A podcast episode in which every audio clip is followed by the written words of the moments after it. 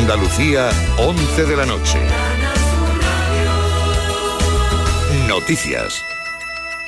El Partido Nacionalista Vasco va a votar a favor de la sexta prórroga del estado de alarma si es que el Gobierno llega a plantearlo el próximo miércoles en el Congreso de los Diputados, según un acuerdo que se acaba de dar a conocer este sábado. En él se establece que la autoridad competente delegada para la adopción y ejecución de medidas en la tercera fase del desconfinamiento será exclusivamente el presidente de la comunidad autónoma. A este acuerdo con el Partido Nacionalista Vasco se llega pocas horas después de que también el Gobierno consiguiera que Esquerra Republicana de Cataluña modificara el sentido de su voto, en este caso hacia la abstención. Y ello después de un compromiso por parte del Ejecutivo de que las autonomías ganarán responsabilidades en el desconfinamiento y participarán en la gestión del Fondo de Reconstrucción Europeo. Después de estos dos acuerdos, la posibilidad de que el Gobierno plantee la prórroga del estado de alarma se hace más evidente. A ese eh, hecho se han referido los eh, grupos parlamentarios, concretamente el popular Teodoro García Gea y el portavoz de Ciudadano Edmundo Val. Y porque se encuentra muy cómodo gobernando por decreto y limitando los derechos y libertades de los ciudadanos.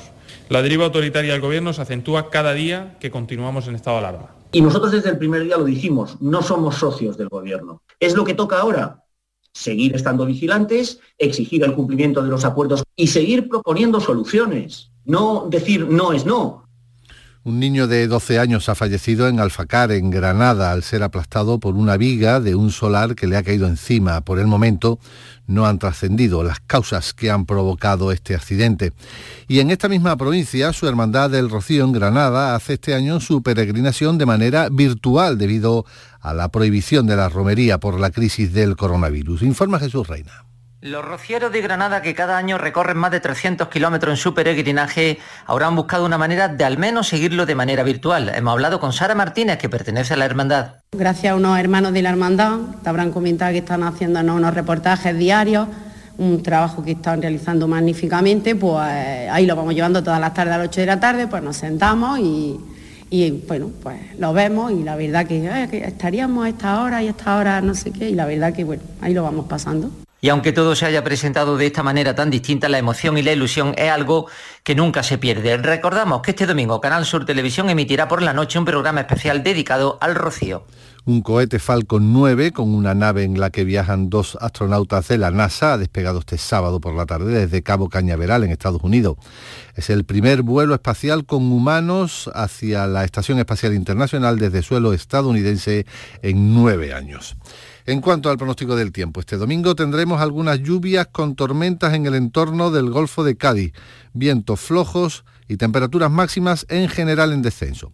Tenemos a esta hora 21 grados en Lucena, 23 en Chiclana de la Frontera y 22 en el Ejido. Son las 11 y 3 minutos. Servicios informativos de Canal Sur Radio. Más noticias en una hora. Y también en RAI y canalsur.es. La noche más hermosa. Misterios, historia, ciencia, crecimiento personal. Tu curiosidad, alguna de las preguntas que te haces y las respuestas que nunca te esperabas, las tienes en la noche más hermosa. En la medianoche del sábado y del domingo, con Pilar Muriel. Canal Sur Radio. Más cerca que nunca.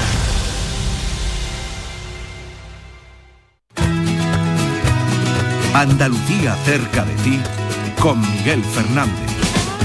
¿Qué tal? ¿Cómo estás? Supongo que guardando ropa, haciendo más largo el paseo, recuperando hábitos, reencontrándote con amigos. Sí, se reanuda aquello que dejamos a medias. Regresamos a la calle, a otros hogares, incluso al trabajo. Cada vez es más fuerte esa sensación. Todo, todo cambia. Lo vamos a comprobar enseguida ¿Te apetece dar un paseo por el mundo? Bienvenidos al programa de la radio que más anda, vuela y camina, ese que tras la pista de andaluces y andaluzas recorre ciudades, países y continentes para llevarles un único mensaje. Allá donde estés, Andalucía está cerca.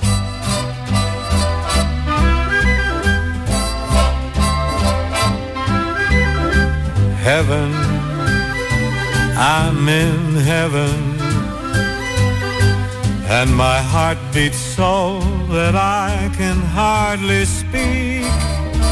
Vivir es ver volver. La frase de Azorín se ajusta a cada momento de nuestra existencia, pero estos días cobra mucho más valor. Para proteger la vida detuvimos los relojes, aplazamos los proyectos, pausamos las tareas. Esa misma vida nos empuja ahora a volver, un verbo que desean poner en práctica dos andaluces, Javier y Alicia. Los dos han tenido que pasar una temporada en casa, después de vivir muchos años en el extranjero. Para otro paisano, para Paco, volver es sinónimo de alegría, de amistad, de fraternidad. Como la primavera llena de verde nuestras plantas, es la vida, es la rutina o es la costumbre la que vuelve. Ahora sí, ahora volvemos. Andalucía cerca de ti, con Miguel Fernández.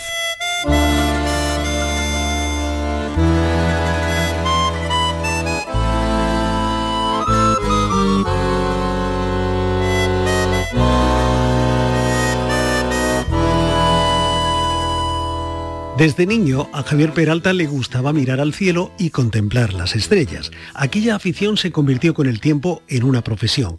Javier estudió astrofísica y participó en distintos proyectos de investigación sobre la atmósfera de Venus. Poco antes de que la COVID se convirtiera en una pandemia, la vida de Javier giró bruscamente. Concluyó su trabajo en Japón, tuvo que marcharse del país y volver a casa. Otro tanto ocurrió con su esposa, con la salvedad de que ella es taiwanesa y tuvo que marcharse a Taiwán.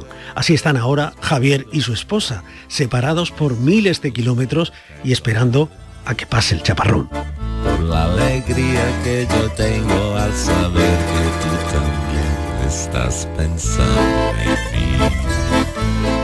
Aquí Andalucía, aquí Sagamijara. Hola Javier, ¿cómo estás? Hola, muy buenas. Eh, nada bien.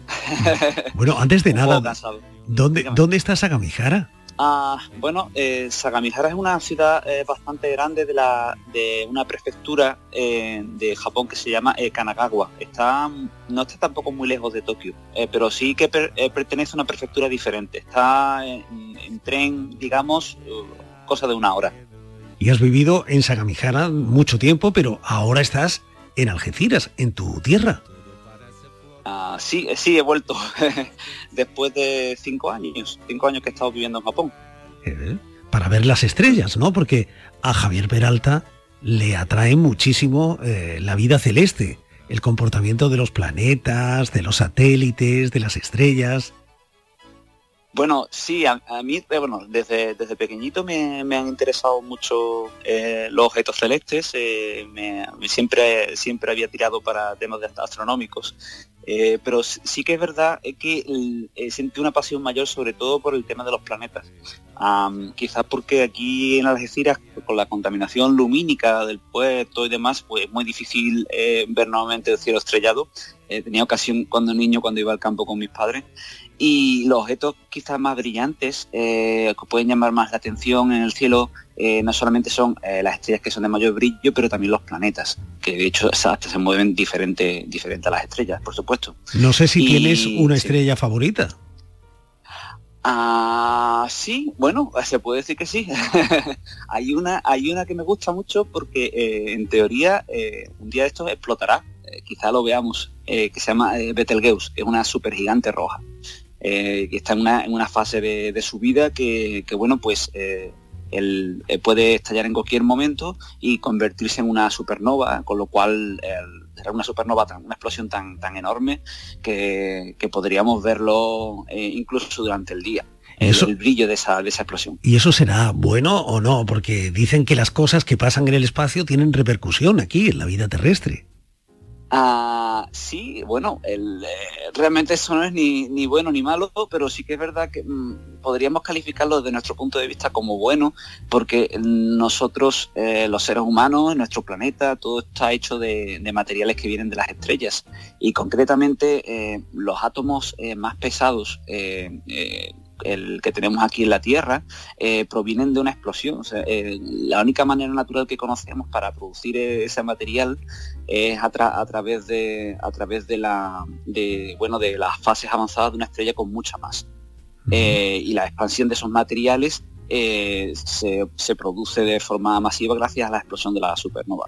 De hecho, se puede decir que básicamente nosotros venimos de una, de una explosión de una supernova, eh, por lo menos gran parte del material que tenemos aquí en la Tierra también.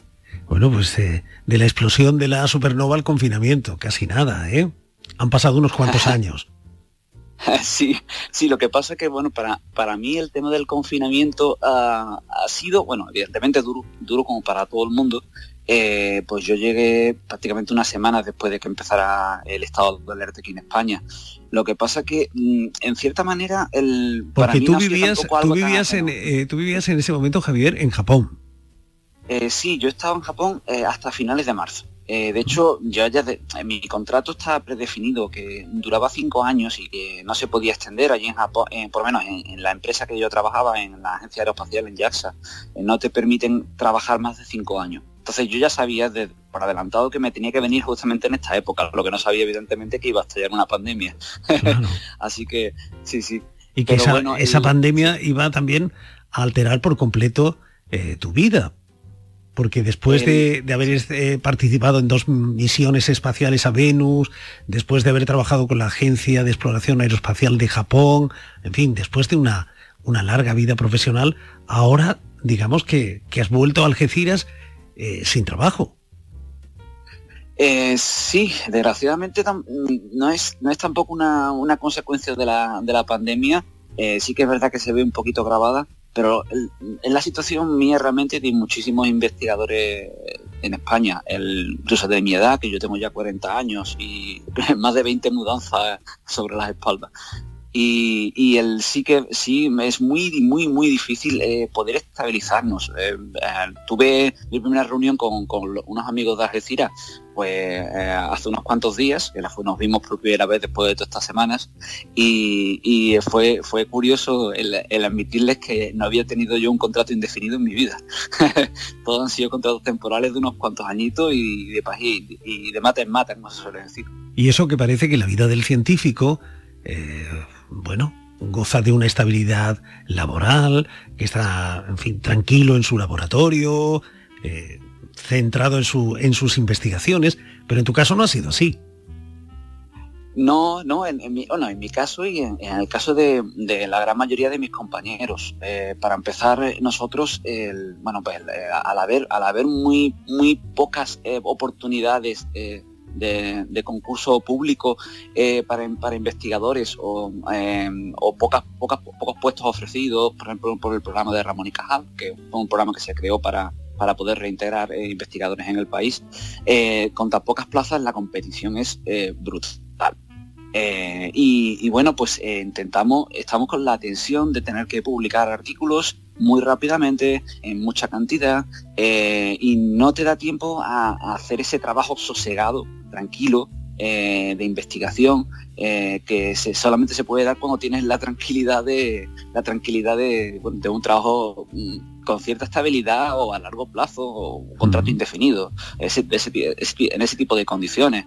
Y aparte de eso también hay muchos problemas para poder elaborar un plan de vida, un plan de familia.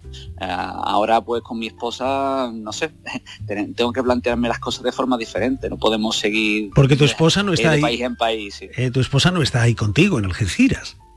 Eh, no, no. Ella, ella se quedó bueno, nos hemos quedado atrapados cada uno en, su país, eh, porque bueno, teníamos claro que teníamos que salir de, Japón, porque una vez que terminara mi contrato en la Agencia Espacial Japonesa, eh, nos dejamos a quedar sin cobertura médica. Eh, bueno, su cobertura médica en un país con una pandemia, pues ya se puede imaginar la situación. Y, bueno, pues intentamos, intentamos venirnos a España, se complicó mucho la cosa porque íbamos a ir a Málaga haciendo escala en Estambul en Turquía y Turquía prohibió los vuelos con España. Eh, tuvimos que, eh, al, ver, al ver que la cosa en España también estaba tan mal, nos íbamos a ir a Taiwán, que en Taiwán han controlado la pandemia muy bien, pero eh, nos topamos con un problema burocrático y Taiwán no, reconoció el, certificado de matrimonio que, teníamos emitido a través de la Embajada de España y prohibió la entrada de extranjeros en cuestión de días. Eh, con lo cual, dada las circunstancias, dada la situación, eh, sin saber lo que iba a pasar, eh, decidimos que ella se fuera con su familia a Taiwán y, yo, me, yo me fuera con mi familia aquí a, España. Y bueno, ahora estamos a la espera de a ver si podemos tener una ocasión de, poder vernos, de ella, ella venir para acá como habíamos planeado originalmente. Vaya, mm, suena casi casi a un argumento de novela, ¿eh? bueno, mi situación como con también muchos otros dramas que peores que, ha habido también con muchos españoles también que se han quedado también atrapados en otros países, por ejemplo. Yo he tenido la suerte de llegar aquí, aunque llegué de milagro porque habían cerrado los vuelos por los aeropuertos eh, y bueno, eh, recordé evidentemente que tenía la opción del aeropuerto de Gibraltar eh, del Reino Unido y, en casi a casi en el último momento logré logré llegar eh, desde Japón a, Londres y de Londres a Gibraltar. Y ya en Gibraltar pues ya crucé la frontera con todos Bártulos para coger un taxi para venir para acá para la casa de mi familia. Y ahora estás en Algeciras pero con la maleta hecha no porque en definitiva con 20 mudanzas a tus espaldas eh, tú te consideras ya en cierta forma un nómada no casi. Sí yo sí yo creo que mis padres están están un poco perplejos por la cantidad de cosas que he ido acumulando que bueno las estoy almacenando aquí en casa eh, después de estos años y, bueno pues tendré que haber salido un día el día que me pueda estabilizar en algún sitio y llevarme gran parte de, la bueno de, los, bártulos que, que, bueno que he ido guardando aquí pacientemente. Ah, sí sí pero bueno el tema el tema es cuándo. Ahora ahora lo que intentamos ir un poquito día al día, porque ya he visto con el tema de la pandemia no se puede tampoco, no podemos tampoco planificar a largo plazo. Y, bueno, pues a, esperar primero a ver si, si eh, mi, mi, esposa puede, puede llegar aquí a España y una vez que esté aquí, pues ya, ya pensaremos eh, cuidadosamente a ver cuál va a ser nuestro próximo paso. Y no sé, ¿te atrae volver a Portugal, volver a Alemania, volver a Japón, iniciar una nueva etapa aquí en Andalucía? Eh, sí, vamos a ver, sí, le he dado muchísimas vueltas. El, ahora mismo por las opciones que tengo eh, para poder trabajar en, investigación, quizás eh, me movería más al País Vasco, a Bilbao, que es donde está el grupo donde hice mi tesis doctoral y donde podría haber algún tipo de oportunidad pero bien, es complicado, eh, porque más que nada porque allí en el País Vasco para, para universidad eh, te siguen euskera. Y bueno, yo para los idiomas soy un poco negado. o sea, que no aprendiste, que, no, aprendiste japonés. He intentado, lo he intentado. Ahora, realmente eh, estoy intentando aprender eh, chino. Es me he ido quizás todavía lo más complicado porque eh, mi, esposa pues habla chino y en Taiwán se habla chino, chino tradicional, e incluso un poquito más complicado que el chino simplificado que se suele enseñar, eh, por ejemplo, de, China. Y, bueno, pues lo estoy aprendiendo poquito a poco.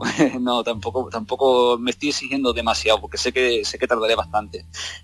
sí, pero el japonés lo he intentado pero es, es como, eh, eh, digamos que es como, como agua que se te escapa de las manos, ¿no? Es, es, intentas memorizar las palabras y una y otra vez y otra vez y, no se te queda. Y estos años que he estado allí en Japón me ha servido para ser muy, muy consciente de las dificultades que, tienen los extranjeros para, aprender eh, el idioma del país, a lo mejor donde, donde, donde se están hospedando para poder trabajar los inmigrantes.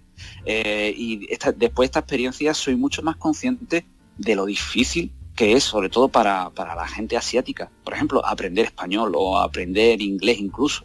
Es muy, muy, muy complicado. Por lo ha sido para mí eh, complicado aprender su lengua. Eh, imagino que para ellos también eh, es igualmente difícil. ¿Y tuviste alguna otra dificultad para, para hacerte con la vida japonesa, con el día a día de la vida en Japón? Mm, bueno, sí, evidente, evidentemente en, ciertos aspectos vivir en Japón es más sencillo que aquí y en otros aspectos bastante más complicado. Ah, sí que es verdad que bueno, pues ah, tiene, tiene lados positivos, por ejemplo, en el sentido de que es todo muy cómodo porque tienes de todo a, las 24 horas del día. Eh, las tiendas en general, muchas de ellas están abiertas 24 horas del día, sobre todo las tiendas de conveniencia se llaman, eh, para conseguir cualquier cosa. y eh, cuando tú vas a cualquier, a cualquier establecimiento, tienes estantes llenos una variedad de productos de todo tipo. son muy consumistas allí en Japón. y la comida es barata en general y muy muy buena y muy saludable. Es tan saludable que en parte admito eh, que no he echado de menos tanto la comida española. A mí me, la, comida japonesa la verdad es que me gusta mucho. Ese, eh, y, también está el tema de, que bueno, el, estás como con la mente más relajada en el sentido de que no allí en Japón no suelen robar. Eh, aquí tú vas a una cafetería y no se te ocurre dejar el móvil en la mesa e irte al cuarto de baño porque a volver sabes que no vas a volver a verlo nunca más. Allí no, allí puedes dejar la bicicleta sin cadena durante días, sin cadena, ¿eh? sin cadena ni nada, y ahí está. La gente deja eh, la puerta abierta eh, del coche con, las llaves puestas y va a la tienda a comprar algo, vuelve y el coche está ahí también. Y digamos que tienes una... Tu mente se relaja, porque allí no, no, tienes miedo a que te, a que te, a que te roben en la calle, por ejemplo. Esos, son eh, lo que son algunas características positivas, por ejemplo. Y luego características negativas, pues es un país muy ruidoso, muy, mucho, mucho ruido. Y, tiene, y no es mm, relajado como se piensa uno, es, estresante, el trabajo muy estresante en general. No solamente el mío, sino el, de muchísima gente. Eh, y la gente vive para trabajar. Y eh, los niños en los colegios viven para ir al colegio prácticamente. No hay día de la semana que no, que no vayan con el uniforme al colegio. Están todo el día ahí. Y una compañera mía española que está allí eh, se queja un poco que tiene un niño pequeño con, eh, con, un, con un japonés y ella no ve saludable, por ejemplo, que eso, que, los niños tengan que estar incluso los fines de semana en el colegio, aunque sean haciendo con aunque sean con actividades escolares, pero es eso, en ese aspecto muestra Otra vida, en definitiva. A propósito, Javier, tú que has participado en dos misiones espaciales a Venus, eh, ¿volverá el hombre pronto al espacio? ¿Volverá el ser humano pronto a navegar eh, por, por el espacio? Ah, bueno, sí, hay una, hay una misión a la Luna eh, por parte de NASA, si no recuerdo mal. perdona, pero se me ha olvidado justamente el nombre, que tiene como objetivo también conseguir que, la primera mujer pise la Luna. el, sí, sí, que no, no, recuerdo ahora mismo, perdona, se me ha ido, se me ha ido el nombre. Ah, esa sé que es la que, la, la que quizás está más reciente. Ah, ahora bien, si estás hablando de cosas un poco, más, un poco mayores, está el tema de enviar una misión tripulada a Marte. Ah, pero eso llevará más tiempo porque hay todavía problemas bastante serios que resolver eh, que afectan a, los, a la salud de los, de los astronautas, los cosmonautas, como quieres llamarlo. Y Venus, eh, y, Venus Javier, Javier, ¿y Venus nos tiene reservada alguna sorpresa todavía? Bueno, es el lugar para, enviar a gente que no te cae bien, supongo. Sí. sí. es un planeta. Para que vuelvan verdes, ¿no? Sí. Sí, eh, hay, eh, tiene unas condiciones, eh, se puede decir, infernales. para los que no sepan, en, la, superficie en la superficie tenemos prácticamente 450 grados, que es el planeta más caliente del sistema solar. Y, bueno, pues está cubierto de nubes de ácido sulfúrico, tiene una presión atmosférica enorme que, te aplasta, aplasta, las, naves cuando llegan a la, superficie. Eh, de hecho, solamente cuatro naves rusas creo que llegaron a sobrevivir unas cuantas horas sobre la superficie para enviar algunos datos. Aparte los rusos, nadie ha conseguido eh, enviar nada eh, que llegue vivo, entre comillas, a la superficie para enviar nada. Eh, ni siquiera los estadounidenses. Eh. Y bueno, y sorpresas. El, del punto de vista atmosférico, ah, para nosotros es muy interesante porque em, eh, nos ayuda a entender un poquito qué es lo que puede pasar en la Tierra si continuamos aumentando el efecto invernadero. Porque Venus es Venus es el, planeta del sistema solar con mayor efecto invernadero. y es un espejo de lo que podría pasar en la Tierra si continuamos con el cambio climático. Ojalá aprendamos. En fin, Javier, que se resuelva todo, que vuelva tu esposa y que pronto estés de nuevo en donde te gusta estar, en algún laboratorio.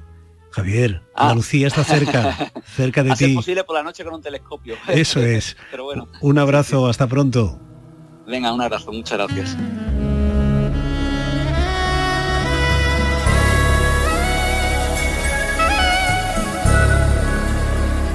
Andalucía cerca de ti. Los andaluces por el mundo están en Canal Sur Radio. Estamos en Canal Sur Radio, Andalucía cerca de ti y no sé si recordaréis la historia de Alicia.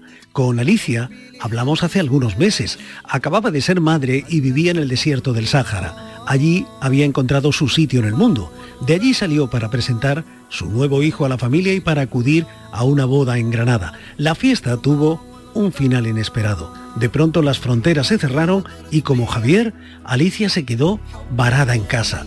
Por fortuna, está con los suyos, pero mientras pasan los días y llega la hora de volver, Alicia no olvida el color de las dunas de Erchevi.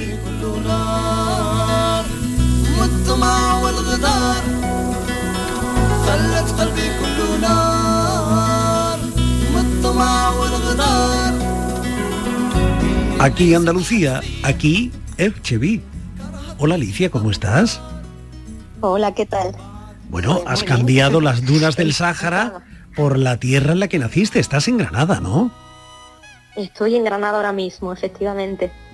¿Y cómo sobrelleva una viajera como Alicia el sedentarismo al que obliga el confinamiento? Pues bueno, con fuerza mental, ¿no? Ahora, no sé, creo que hay que priorizar lo importante, ¿no?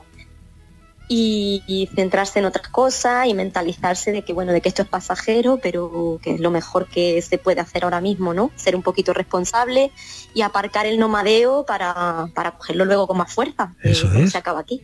Alicia nos visitó aquí en Andalucía cerca de ti y nos contó que, que vive en un pueblo pequeño de 500 habitantes no con calles de tierra con horizontes infinitos Efectivamente, Jamelía, un pueblito eh, al sureste marroquí de 500 habitantes apenas, pues eso, en el que solo hay una carretera asfaltada, tierra, dunas y, mucho polvo también, pero mucha, mucha tranquilidad, la verdad. ¿Y qué noticias te llegan de allí? En fin, ¿en qué medida ha afectado la pandemia a la vida tranquila y apacible de un pueblo pequeño de apenas 500 habitantes? Pues la verdad es que, bueno, eh, las noticias son bastante optimistas. Nosotros estábamos allí, yo con mi marido y mis hijos, mi marido es, de allí, natural de allí, y, estábamos allí cuando empezó la pandemia, así que vivimos la primera parte allí y al final decidimos salir a, España. Entonces, bueno, en un primer momento, pues la gente se lo tomó, se lo estaba tomando un poco, pues, pues como aquí en España, yo creo, ¿no? Que no se le daba mucha importancia, mm, como que no se sabía muy bien la que, la que se venía. Y, ahora pues las noticias que, vienen son totalmente distintas, ¿no? La gente anda más preocupada, eh, hay un confinamiento absoluto, incluso con toque de queda, pero la situación está bastante controlada, no ha habido muchas muertes, no hay tantos contagios como en otros países. Así que bueno, la gente está bastante tranquila en ese sentido, preocupados por la situación, preocupados por la economía y demás, pero bastante tranquilos en ese aspecto, en el aspecto de la salud, bastante tranquilos. La familia nos cuenta que están eso encerrados, cansados del encierro, pero psicológicamente están, están bien, lo están llevando bien. ¿Y tú? ¿Cómo te has reencontrado con tu ciudad? ¿Cómo te has reencontrado con Granada? Pues mm, la verdad es que claro, como tampoco nosotros vinimos cuando ya había empezado el confinamiento, porque estábamos allí en Marruecos. Entonces ha sido llegar para encerrarnos prácticamente y ver una Alhambra en la distancia, porque vivimos en un pueblito cerca de la capital, y ver la Alhambra y la distancia, ¿no? Y ver eh, Granada en la distancia sin poder ni recorrer sus calles, ni sus montañas, ni hacer nada, porque estamos de encierro, ¿no? Así que ha sido un poco raro el, el reencuentro, ha sido un raro. Es como si estuviera todavía allí, ¿no? Estoy como encerrada y, no sé, no en una cápsula y ni en Marruecos ni en España, ¿no? En, una realidad paralela casi. En definitiva, en esa realidad eh, que marca tu vida, Marruecos forma parte de, de tu ser, de tu personalidad desde el año 2009, más o menos, ¿no? Sí, Marruecos lo pisé por primera vez en 2009, efectivamente. El desierto, eh, la zona en la, que, en la que vivo actualmente, fue ya en 2010, pero la primera vez que pisé Marruecos fue un año antes, en el norte. ¿Y, qué sentiste eh, la primera vez que pisaste el desierto? Pues eh, mm, sentí que, me, que necesitaba más. Eh, fue así, porque apenas pisé un día las dunas y yo amanecí por la mañana en medio del desierto, dormí en, en medio del desierto y al despertarme por la mañana, sentada en una duna viendo el amanecer, eh, y escuchando todo el jaleo de gente, porque viajé con un grupito de, más personas, yo dije que, yo tengo que volver aquí con más tranquilidad, sin tanto ruido y empaparme mm, de otra forma. Y eso fue marzo y en mayo pues volví ese mismo año. Así que cumplí mi palabra y ya sí que viví el desierto de forma auténtica, conocí a familias de la zona, conocí un poquito más profundo la, cultura, y desde entonces ese año fue un constante de idas y venidas porque me enganchó el sitio. Hombre, te enganchó el sitio y además te, permitió descubrir que, que tú eres una mujer valiente. Pues eh, sí, eso dicen, que soy valiente, no sé yo.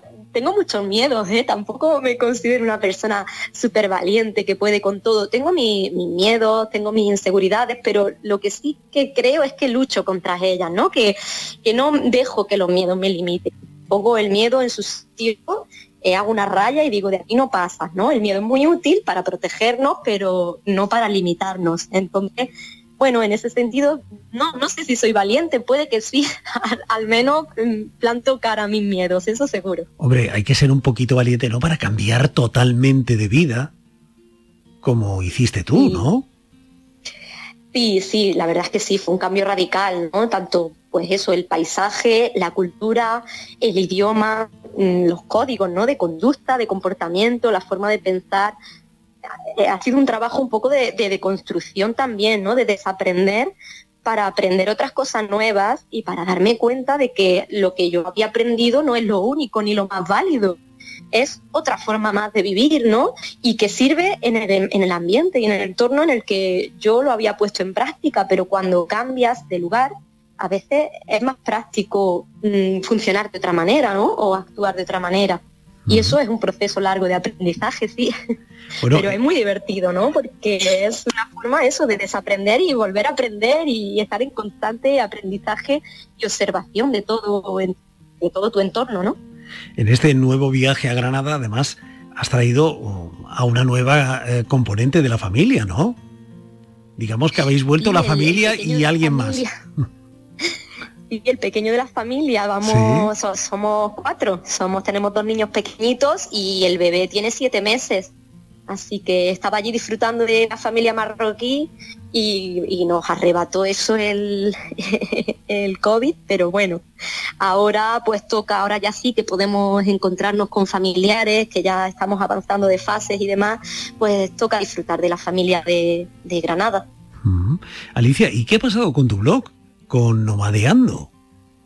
Pues mi blog sigue, sigue funcionando. De hecho, eh, la semana pasada eh, estoy aprovechando el confinamiento para retomar la escritura, ¿no? Que pues esto del trabajo, ¿no? De organizar viajes, de ser madre, bimadre además, a tiempo completo, me había dejado un poco fuera de juego en, la escritura, ¿no? Aunque yo escribía de forma privada para mí, pero llevaba mucho tiempo sin actualizar el blog. Y tenía un montón de publicaciones que, que quería que salieran y siguen, siguen saliendo. La semana pasada publiqué la primera, en esta semana publicaré otra y, espero que, estás recordando y historias. Estás recuperando y recordando eh, experiencias, historias viajeras que, guardabas ahí en la, en la cartera. ¿Historias como cuáles, Alicia? Pues historia, pues mira, si te hablo de la última que publiqué, habla un poco de eso, de los miedos, ¿no? Me río de mí misma y cuento una experiencia que tuve en el desierto, es que fue en el Sáhara también, pero en Mauritania, que es un país muy poco turístico y muy despoblado. Y, y, cuento la experiencia de, bueno, pues que empecé a escuchar disparos en la noche y yo ya decía que venían a por mí los terroristas que venían persiguiéndome. Claro, en Mauritania estamos en zona roja, lo, que se considera hoy zona roja, aunque hace 10 años que no pasa nada allí, porque hubo secuestros a turistas por, terroristas simpatizantes de, de Boko Haram y bueno, otras las terroristas. Y, bueno, pues yo ya eso, a mí me perseguían los terroristas por el desierto, se escuchaban disparos que se iban acercando más hacia donde estaba yo. Y bueno, el, desenlace es bastante divertido. Así que ahí está en el blog, si alguien se anima a leerlo. Oye, ¿y qué va a pasar con, esa cultura del viaje? Porque parece que, que un mundo confinado como, como este en el que estamos ahora mismo, la cultura del viaje va a ser una de las grandes perjudicadas. Eh, sí, yo creo que sí, y sí y no, porque viajar se puede viajar de muchas formas, ¿no? Igual lo que hace falta es que cambiemos la forma de viajar, que no sé, que, no sea un viaje así de forma masiva, eh, otro tipo de viaje, ¿no? También viajar por el propio país, que eso es algo que olvidamos mucho. Bueno, nosotros personalmente sí viajamos mucho, sobre todo por nuestro país, eh, el país de, mi marido, eh, Marruecos, pero sí, no tenemos problema por, por cambiar nuestra forma de viajar. Yo creo que sí, que seguiremos viajando, pero habrá que hacerlo de otra forma, eso sí. Y creo que es positivo, ¿eh? Y si no se hubieran dado las circunstancias así, y si no hubiera mediado una boda, un viaje y te hubieras tenido que quedar allí, en tu pueblo de 500 habitantes, ¿habrías vivido todo esto, Alicia? Pues eh, es algo que me he planteado muchas veces, ¿no? ¿Qué habría pasado si no hubiéramos decidido volver aquí a Granada, ¿no? Y bueno, pues eh, estaríamos dando pasaditos por las dunas, habría sido, aunque tenemos un confinamiento bastante estricto en Marruecos, y que es verdad que en las zonas rurales, al haber espacios tan abiertos y haber tan poquita gente y tener la casa tan, tan cerca de espacios muy abiertos donde no hay nadie, pues habríamos estado, habríamos podido pasear por las dunas, estar un poquito más libres en ese sentido. Y, bueno, de la familia no habríamos podido disfrutar tanto porque también allí están separados, pero, pero bueno, habría sido de otra forma, más en contacto con eso, con el desierto, más al aire libre. Habría sido una, una experiencia bonita también, creo. Bueno, eh, ¿qué es lo primero que harás cuando vuelvas? Pues eh, lo primero que haré cuando vuelva es seguir construyendo nuestra casita. Estábamos por fin empezando a, hacer los, cimientos de una casita de adobe, que es un proyecto muy bonito que, tenemos. Y por fin, después de tres años con papeles y demás, estamos empezando a construirla y llegó la pandemia y, pero, nos frenó. Pero ¿cómo con papeles? También allí, en fin, hay que seguir, a pesar de que sea un pueblo de 500 habitantes y que la casa sea de adobe. Sí, las cosas han cambiado. Allí antes pues ponías cuatro piedras y decías esto es mío y aquí construyo y no pasaba nada. Pero hoy en día hay que arreglar papeles y como se está viviendo justo el tránsito de lo anterior a lo actual, a la legalidad con papeles y demás, pues es complicado. Nosotros hemos tenido muchas complicaciones y han sido tres años para conseguir unos permisos de construcción. Así que sí, tenemos muchas ganas de, poder volver y, retomar ese proyecto que, realmente es el, que más nos, apetece retomar ahora mismo, además del laboral, claro. ¿Y cómo será esa casa? Pues muy humilde, no necesitamos grandes cosas como son las casas del desierto. Cuatro paredes de adobe, un gran patio para dormir viendo el cielo estrellado del desierto eh, con el buen tiempo y poquitas cosas. Somos nómadas, somos minimalistas, ¿no? Que casa en cualquier momento la cerramos y nos vamos de viaje y, y no, no necesitamos grandes cosas. El hogar al final es donde estamos nosotros. Alicia, si estuviéramos ahora mismo en el desierto, ¿cuáles serían los colores? Los colores de este tiempo, de esta época, en el, en el desierto, en las dunas de Ercheví, por ejemplo? Pues lo, bueno, el naranja Ercheví siempre, ¿no? Que, es sin duda mi color favorito. Y, unos atardeceres primaverales, anaranjados, eh, los cielos rojizos, muy bonito. Eso sí tenemos suerte y no, no, no, tenemos tormenta de arena porque también es tiempo de tormenta. En el desierto pues hay mucho contraste, ¿no? Y, bueno, también la tormenta tiene su encanto, ¿no? Los colores después de una tormenta o de, o de alguna lluvia de primavera, en el que el cielo se queda rojizo, o un arco iris detrás de las dunas naranjas. Sí, naranja Erechevi sería el color de nuestros días allí. ¿Y el color de Granada? Pues Granada, bueno, el color de Granada eh, eh, blanco, ¿no? De hecho, eh, veo la sierra al fondo y todavía le queda un poquito de Todavía queda un poquito. Y, veo las casitas, los pueblos al fondo, los tejaditos rojos, ¿no? Pero las casitas blancas, sí, para mí Granada es más blanca. Bueno, pues llévate ese color y esa imagen al desierto cuando regreses. Sí. Que esa imagen, un poquito, claro, y que esa imagen y esos colores te sirvan para recordar siempre que, que Andalucía está cerca. Siempre cerca, siempre en el corazón. Un abrazo, Alicia, buen viaje. Un abrazo, que os vaya muy bien.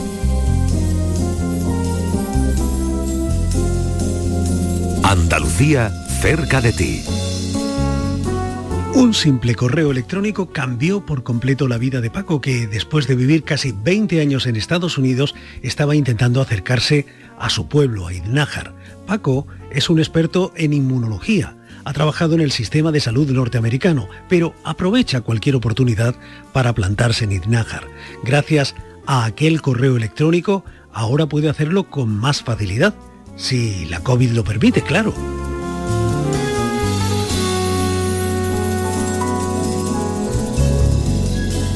Aquí Andalucía, aquí Bilbao. Paco, ¿cómo estás?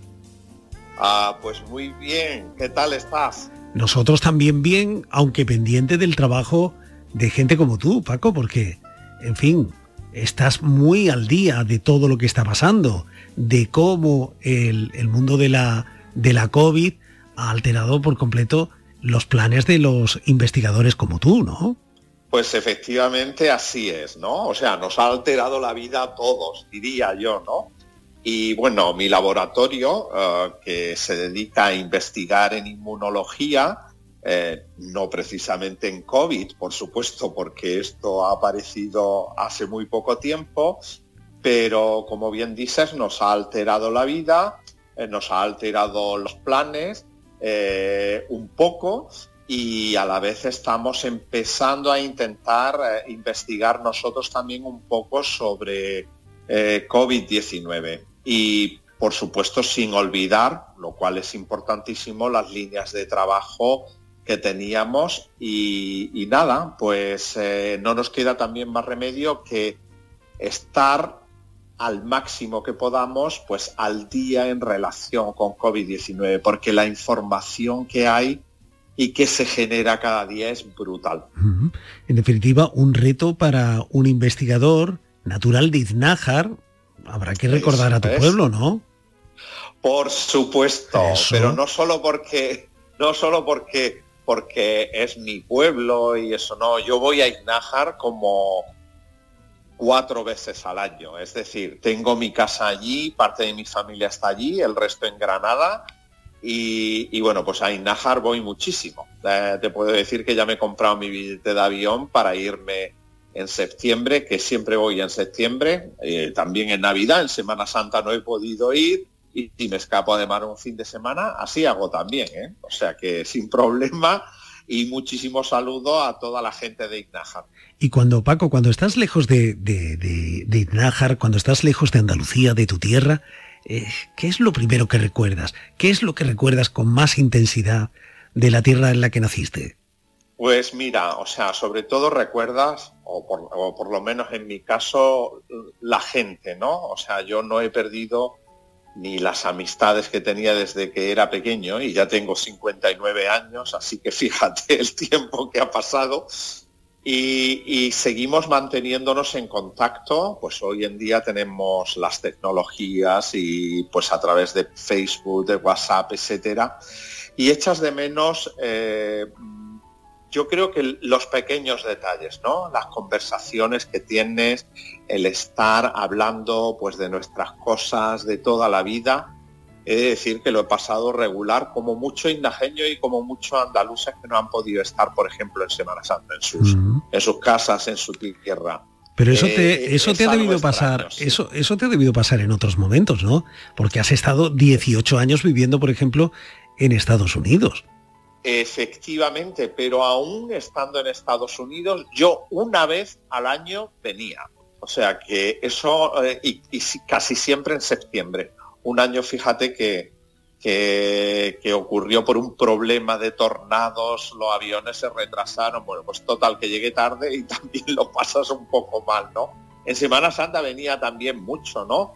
Eh, ya te digo que por lo menos una vez este, al año, estando en Estados Unidos, venía y muchas veces, dos veces al año, ¿no? Eh, lo cual, pues de alguna manera eh, está indicando lo que me tira la tierra, ¿no? Muchísimo, no te lo puedes ni imaginar. Paco, ¿y cómo llegaste a, Estados Unidos? Pues mira, yo estudié medicina en la, en la Facultad de Medicina de Córdoba y después eh, me puse a hacer una tesis doctoral. Y bueno, pues eh, en inmunología me la dirigió el profesor Rafael Solana, que ahora lleva toda la parte de terapia celular de la Junta de Andalucía, es catedrático de inmunología, y el profesor José Peña, que ya está jubilado, pero ha sido una figura importantísima en la inmunología de nuestro país. Pues bien, eh, yo me enamoré de la inmunología, de trabajar en el laboratorio y tenía seguro que yo quería seguir por la vía de la investigación. Y creía que era importante salir al extranjero para formarte, o para formarme en este caso, y bueno, pues pensé que Estados Unidos podría ser un buen sitio y apliqué y nada, pues allí me fui. La idea era irme por como mucho tres años y al final acabé estando 18. O sea que fíjate. Y recorriendo supongo además eh, distintas ciudades. Pues mira, yo vivía en Washington, ¿sabes? En la capital, porque eh, yo he trabajado mientras que he estado allí en dos sitios pero los dos sitios pertenecen, o sea, están uno justo al lado del otro, o sea, no, ni, me tuve que mudar ni nada de eso, y son dos agencias del gobierno de los Estados Unidos. Estuve trabajando lo que es en, el, en los institutos nacionales de la salud, que si por ejemplo ahora veis mucho, no sé si veis noticias de Estados Unidos y veis muchas veces a Trump hablando y tiene detrás a una persona y él habla mucho, Anthony Fauci, el doctor Fauci, o Fauci, como se escribe, pues era el jefazo del instituto en el que yo estaba, ¿no? Y, luego trabajaba también en la Agencia Americana del Medicamento, eh, o FDA. Esos fueron los últimos cinco años. Sí es verdad que visité muchos sitios porque también, eh, bueno, pues íbamos a congresos, pero como te he comentado antes, casi siempre o casi continuamente mis vacaciones eran para venir a Innájar. A tu tierra, claro. sí, sí, sí, sí, eso es así, casi seguro. Pude conocer muchas cosas, evidentemente, eh, pero lo que eran vacaciones, vacaciones, me venía a casa. Eso, eso me tiraba demasiado. ¿Y, en qué medida influyó esa larga experiencia en, en Estados Unidos en tu carácter, Paco? Ah, pues mira, yo recomiendo a todo el mundo que querer a la tierra, que sea querer de donde somos, en este caso mío de Ignajas de Andalucía, y yo lo llevo a gala por todos los sitios. Eh, eh, es muy importante, pero yo creo que tenemos que saber que existen otras culturas eh, que existen otras maneras de pensar, otras maneras de comportarse, de trabajar, etcétera. Y eso nos abre la mente. Y abrirnos la mente yo creo que al final nos hace más tolerantes. En definitiva es una característica yo creo bastante importante del pueblo andaluz, ¿verdad? E, esa capacidad de asumir y de, de recibir gente y de otras culturas. Eh, y eso nuestra historia ha sido así, ¿verdad? Pues yo creo que eso es lo más importante. Por supuesto, luego mm, he conocido gente y sigo teniendo amistades maravillosas allí, con las que hablo muy de continuamente, con algunos de ellos pues casi semanalmente. Y desde que me he venido, ya hace siete años que me vine aquí, pues ya he estado dos veces allí y mi idea es, y, he estado para trabajar, fíjate, o sea, aprovecho irme dos o tres meses, a aprender cosas nuevas donde estaba y a la vez estás viendo a la, a la gente con, la, con la que estuve. Mm. ¿Y por qué te viniste al País Vasco? ¿Por qué te viniste a Bilbao? Pues mira, la, la, historia era, yo creo que llegaba el momento en que mi estancia en Estados Unidos estaba llegando, yo diría que a un punto final. Y de verdad no porque estuviera mal, ni mucho menos. Yo me he sentido perfectamente tratado, muy bien todo, pero creo que era, creo que podía, que era hora quizás de cambiar. Eh, y, bueno, pues entonces un día, esto fue casi casualidad, pasó por delante de mí un correo electrónico que hablaba de un programa que se llama Iker Basque, que es un programa del gobierno vasco que eh, se dedica a reclutar personas científicos de todos los ámbitos del saber, ¿eh? no solamente de ciencias biomédicas, pueden ser historiadores, físicos, eh, antropólogas, e, etcétera, ¿no? Y bueno, pues decía que había una convocatoria, una convocatoria abierta de lo que ellos le llaman profesor de investigación interbasque y apliqué a ella. y bueno, pues me seleccionaron Y además fue un proceso para mí muy rápido, porque la verdad que no le dediqué mucho tiempo. Y bueno, pues eh, luego, pues, y fue así. Entonces digo, yo creo que si me quiero salir de Estados Unidos y esto, esta es la oportunidad, allá que voy. Y allí fui. O sea, que, en el fondo fue por estar un poquito más cerca de Nájar, ¿eh? Eh, entre otras cosas, ¿eh? o sea, o sea, en eso tienes razón. Están más cerca de Ignájar y están más cerca de, la familia. En eso, en eso tienes razón. Pero a eso se le mezclaba diciendo, bueno, yo creo que es hora de cambiar. Yo creo que los científicos tenemos, o, personas como yo tenemos, y yo digo que es un privilegio, ¿no? Que, que quizás podemos cambiar de, trabajo eh, con relativa, digamos, facilidad y y, a eso se une el espíritu inquieto que yo creo que nos caracteriza, ¿no? Y, bueno, pues eh, yo creo que se juntó, como dicen en, mi pueblo, el hambre con las ganas de comer. Eh, mandé mi propuesta, me la aceptaron y, súper bien, porque en Bilbao de verdad que se vive genial y yo estoy aquí divinamente. Bueno, pero ahora puedes viajar eh, cuatro veces en el año a Idnájar y antes era, era mucho más complicado. Y más caro también. Claro, y ahora supongo además que en Bilbao estarás eh, también en contacto con, otros andaluces, en fin. Pues sí, Hay también una eh, presencia de, Andalucía en, en la capital del, País Vasco, ¿no? Bueno, pero, pero es que no solamente de Andalucía, sino de ignajeños e ignajeñas, he de decirte. Pues mira, te puedo comentar que incluso en la misma planta del instituto en la que estoy, hay una chica que está haciendo la tesis doctoral y es de Iznájar también. Así que fíjate por dónde. Tengo a una inajeña justo aquí al lado. Ella se llama Piedad Alba Pavón. Sus padres son muy amigos míos y ella está haciendo ahora, está empezando, digamos, su carrera investigadora. Y bueno, pues ha tenido la suerte de que se venga aquí, diría yo, ¿no? Luego también tengo un amigo de la infancia, fíjate por dónde, que vive en Baracaldo, en el sitio donde trabajo. Yo vivo en Bilbao, pero Baracaldo es que está justo al lado. Yo vengo en metro.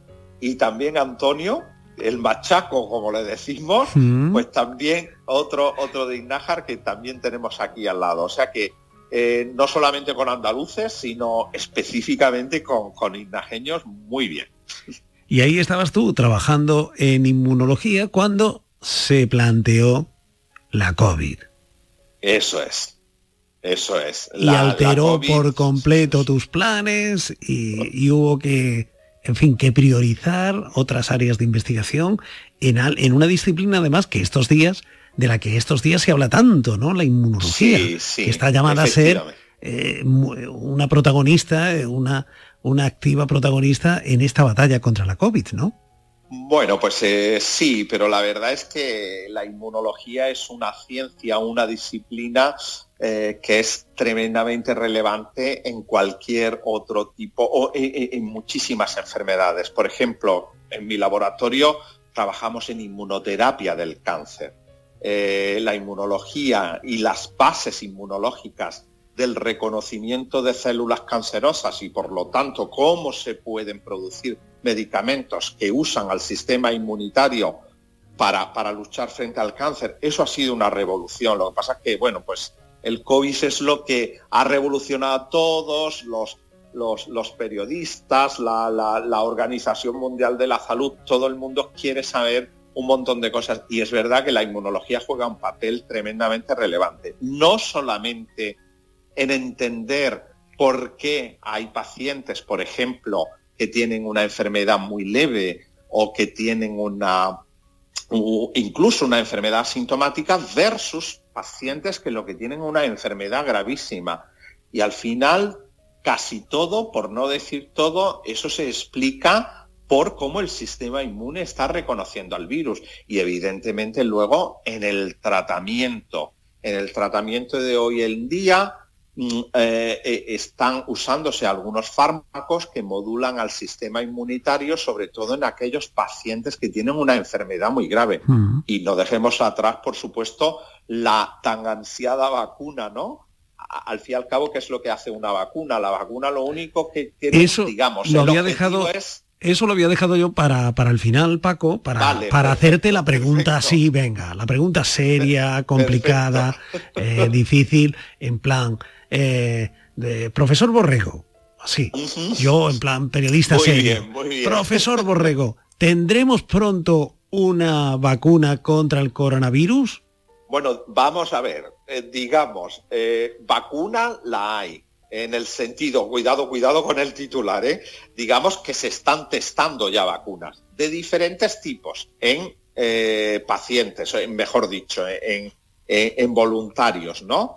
O sea, están vacunas, eh, unos de los chinos, eh, una parecida que están haciendo el grupo de Oxford. En Estados Unidos está la de la compañía Moderna que el otro día anunció uh, que tenía unos resultados eh, pues que eran, digamos, que van por el buen camino. La que han, eh, han de esto publicado los, los, chinos en, una revista realmente importante que se llama Lancet, también los resultados van por el camino, eh, digamos, esperanzador. La de Oxford, como os digo, también. Luego aquí, además, en España también hay grupos, grupos muy importantes, como el grupo del doctor en Juanes en el CSIC, en el Consejo Superior de Investigaciones Científicas, que está fabricando o está haciendo una, el grupo de Mariano Esteban y Juan García también están haciendo otra. Depende de las vacunas, es decir, cómo se fabriquen, qué es lo que llevan, pues una se van a testar más rápido, y eh, vamos probablemente a tener datos de su eficacia relativamente pronto. Eh, de otras quizás va a ser un poquito más lento por, por la complicación que tiene de, a la hora de hacerse y de fabricarse, ¿no? Porque vacunas tendremos, lo que tendremos que ver es eh, la eficacia. Y yo sinceramente soy bastante optimista en que habrá vacunas con eficacia realmente significativa. Bueno, pues mientras llegue esa, va- esa vacuna, mientras continúas con esa tarea investigadora, querido Paco Borrego, ya sabes que Andalucía está siempre cerca, cerca de ti. Y Andalucía está cerca de mí y yo la siento así, claro que sí. Así que mm, un abrazo tremendo a todos los andaluces y andaluzas. Eh, luchad por nuestra tierra, luchemos por nuestra tierra, porque es realmente importante que tengamos esa sensación de que entre todos los andaluces y las andaluzas somos los que somos capaces de llevar a Andalucía adelante y al mejor puerto posible.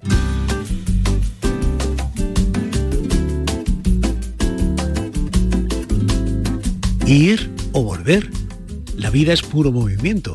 Las vidas de Javier, Alicia o Paco cambiaron de un día para otro.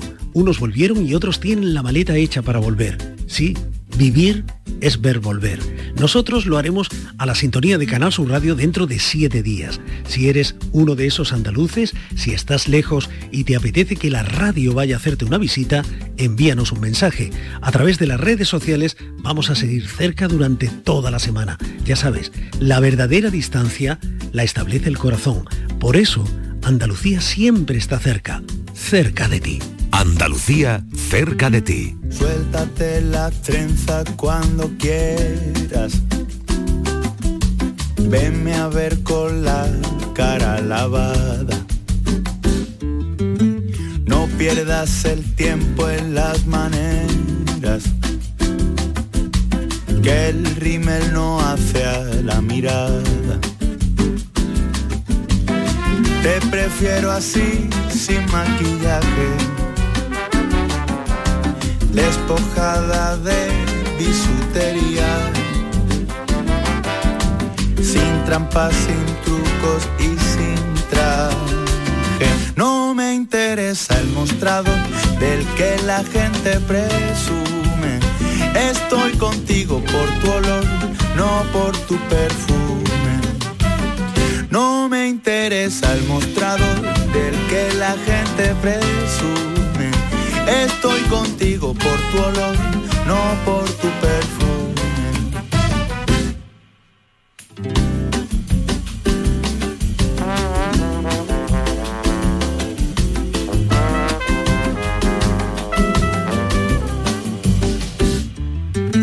Nada de espejismos ilusorios.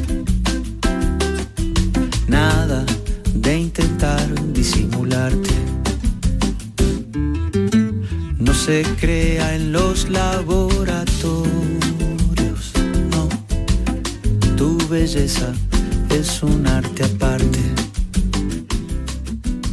No es buen cazador. Cada día te contamos lo que más necesitas, la información de lo que pasa en tu entorno, con cuatro informativos locales en tu emisora más cercana. Desde bien temprano, a las 7 menos 10, 8 menos 10 y 9 menos 5 de la mañana. Y después, 15 minutos a las 2 y media de la tarde con la última hora. El tiempo, el tráfico. Y todo lo que es noticia en tu ciudad y municipio. Canal Sur Radio, la radio de Andalucía.